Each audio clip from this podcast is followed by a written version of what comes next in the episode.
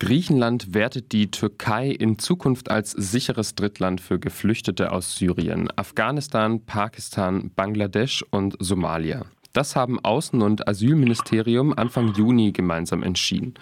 Wir sprechen jetzt mit Karl Kopp. Er ist unter anderem Director of European Affairs von Pro Asyl über diese Entscheidung und die Folgen dafür. Guten Morgen, Herr Kopp. Guten Morgen. Herr Kopp, was genau ist denn überhaupt ein Drittstaat und welche Rollen haben Drittstaaten in der EU-Asylpolitik? Äh, ja, es geht, äh, ist kein neues Thema. Es geht um die Konzeption, dass man aus der Türkei ein sicheres Drittland macht. Ein sicheres Drittland für Schutzsuchende, beispielsweise in Griechenland. Das haben wir schon seit 2016 vermittelt, die Konstruktion mit dem äh, Türkei-Deal, damals mit Erdogan, dass man sagt, in Griechenland finden eigentlich nur noch Schnellverfahren in Anführungszeichen unter elenden Bedingungen auf den Inseln statt.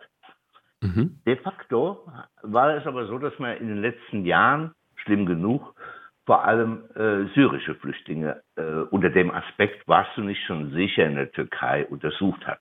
Das hat zu viel Elend und Leid geführt, weil auch ja, über 100.000 Menschen sind bis heute unter schwierigsten Bedingungen in den sogenannten Hotspots gezwungen gewesen zu leben und haben dort irgendwie ein Asylverfahren durchlaufen, was nicht fair und nicht rechtsstaatlich war.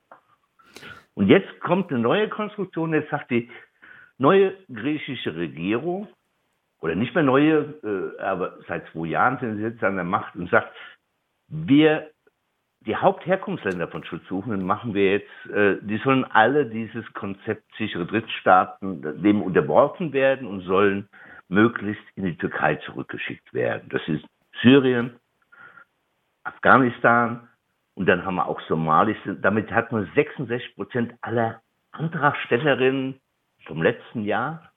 Und man hat vor allem auch Menschen, die im letzten Jahr 77 Prozent aller Menschen, die in Griechenland Asyl bekommen haben, also einen Flüchtlingsstatus, die sollen in Zukunft diesem Konzept unterworfen werden.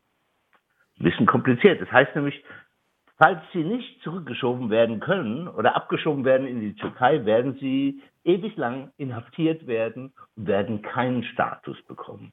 Sie werden also im Elend leben werden Menschen sein, die statuslos auf ihre irgendwie geartete Abschiebung in die Türkei warten. Das heißt, einen größten Teil der Schutzberechtigten nimmt man den Status, führt sie ins Elend und das findet statt ohne nennenswerten Aufschrei. Nein, es gibt überhaupt keinen Aufschrei aus Brüssel, Berlin. Auch der Flüchtlingskommissar der Vereinten Nationen ist noch vergleichsweise zurückhaltend in seiner Kritik. Und das ist äh, eine neue Qualität, ich mache praktisch aus Menschen, die ein, den GFK-Status, also den Genfer Flüchtlingskonventionsstatus bekommen sollten, Schutzlose. Nicht mal Tolerierte, sondern Menschen, die irgendwie im Limbo, im Elend leben sollen. Mhm.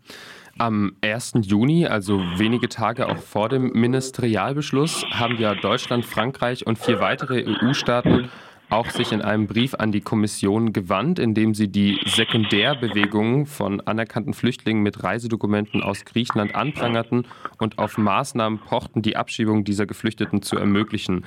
Haben diese EU-Staaten Griechenland denn zu dieser Entscheidung gedrängt?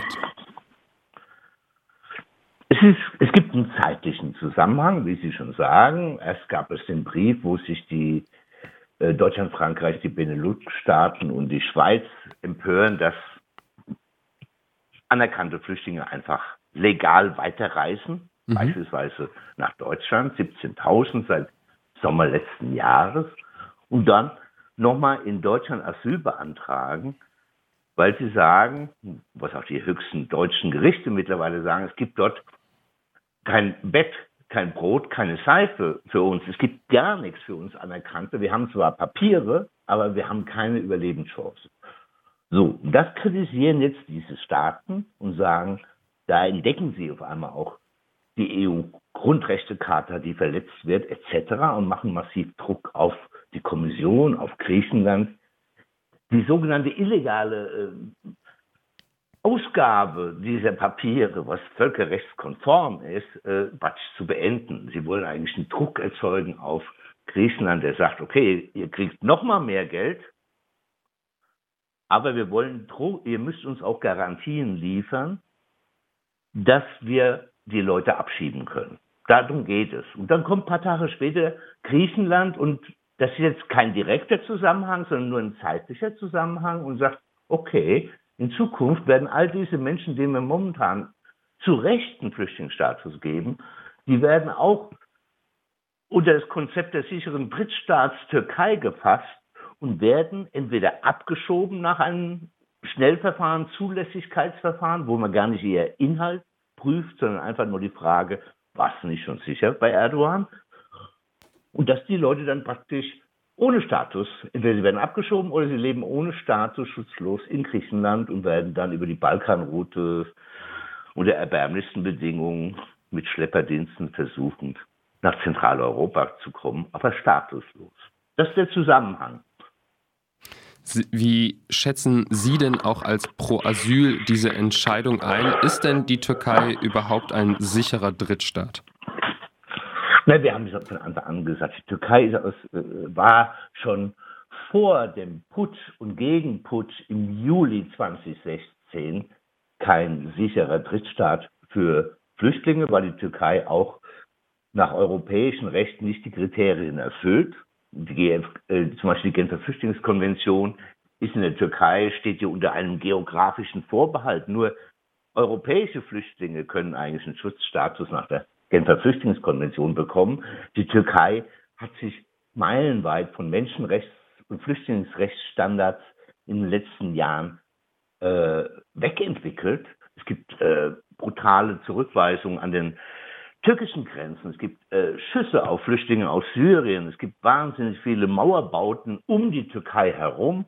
Es gibt willkürliche Abschiebungen, vor allem nach Afghanistan, nach, in den Iran. Und dementsprechend ist die Türkei für, für Schutzsuchende nicht sicher, auch wenn sie zeitgleich 3,5 Millionen syrische Flüchtlinge beherbergt. Es ist vielleicht erstmal widersprüchlich. Und mittlerweile ist die Türkei auch bezogen auf eigene Staatsangehörige eines der Hauptherkunftsländer von Schutzsuchenden in der Europäischen Union, weil die Demokratie und Rechtsstaatlichkeit sich so dramatisch verändert hat oder nicht mehr existent ist. Sie haben ja als Pro Asyl zusammen mit Refugee Support Again äh, bezüglich der Entscheidung Griechenlands deutliche Worte gefunden und die haben Sie auch heute nochmal formuliert. Außerdem stellen Sie ja auch in der Presseerklärung von letzter Woche bestimmte Forderungen. Können Sie vielleicht für unsere HörerInnen diese nochmals ausführen? Ja, wir haben vereinfacht gesagt, dass das Recht auf Asyl mit dieser Entscheidung, aber auch mit der vorherigen Praxis in Griechenland schon de facto weitgehend außer Kraft gesetzt ist in Griechenland. Und das geschieht alles mit tatkräftiger Unterstützung der Europäischen Union oder auch auf Druck der Europäischen Union. Das heißt, die Genfer Flüchtlingskonvention, die wir demnächst feiern, ist in Griechenland, wird die langsam entsaftet. Wir haben gesagt, diese Regelung diese Staaten als sichere Drittstaaten, äh, äh, also diese Herkunftsländer äh, der sicheren Drittstaatenkonzeption zu unterwerfen, muss sofort zurückgenommen werden. Es muss europäischer Druck ausgeübt werden, dass das geschieht und dass eben auch die Verhältnisse in Griechenland genauer untersucht werden, weil in Griechenland finden de facto systematische Pushbacks, illegale völkerrechtswidrige Zurückweisungen von Schutzsuchenden auf See und auf der Landgrenze statt. Und um diese, das ist praktisch ein elementarer Verstoß gegen Flüchtlingsrechte und das geschieht de facto im Namen der Europäischen Union. Es wird eigentlich, die, Griechenland wird in diesem Bereich als Türsteher Europas, als Schild Europas gefeiert. Und da zeigt sich, dass es nicht nur die Kritik an Griechenland wichtig ist, sondern man muss sehen, dass Europa Griechenland genau zu dem gemacht hat, was sie wollen, nämlich, dass man möglichst Flüchtlinge von Europa wegholt und deshalb übernimmt die griechische Regierung, die griechischen Behörden betreiben praktisch die schmutzige Türsteherfunktion. Das muss beendet werden. Und drittens haben wir gesagt, das gilt aber ganz generell, dass die Anerkennung von Flüchtlingen, es sind mehrere Zehntausend, die in Griechenland einen Schutzstatus bekommen haben, vor allem aus Syrien und Afghanistan und Somalia, dass man diese Anerkennung auch wechselseitig anerkennt. Das heißt, dass Flüchtlinge ein Recht haben auf Freizügigkeit nach Anerkennung. Das heißt auch, sie haben das Recht, sie sollten das Recht haben, wie EU-Bürgerinnen das Land ihrer Wahl zu suchen und nicht in Deutschland über Jahre hinweg in der rechtlichen Auseinandersetzung in einer Limbo-Situation leben. Also Freizügigkeit anstatt bürokratisches Hin- und Her verhandeln. Das ist eine zentrale Forderung, die nicht neu ist in Europa, aber die man immer wieder erheben muss, weil sonst haben wir eben mehrere Zehntausend Menschen, die weiterreisen aus dem Elend Griechenland und dann nirgendwo richtig ankommen, sondern über Jahre hinweg ja, in der Limbo-Situation ohne adäquate Flüchtlingsrechte in Deutschland und anderswo leben müssen.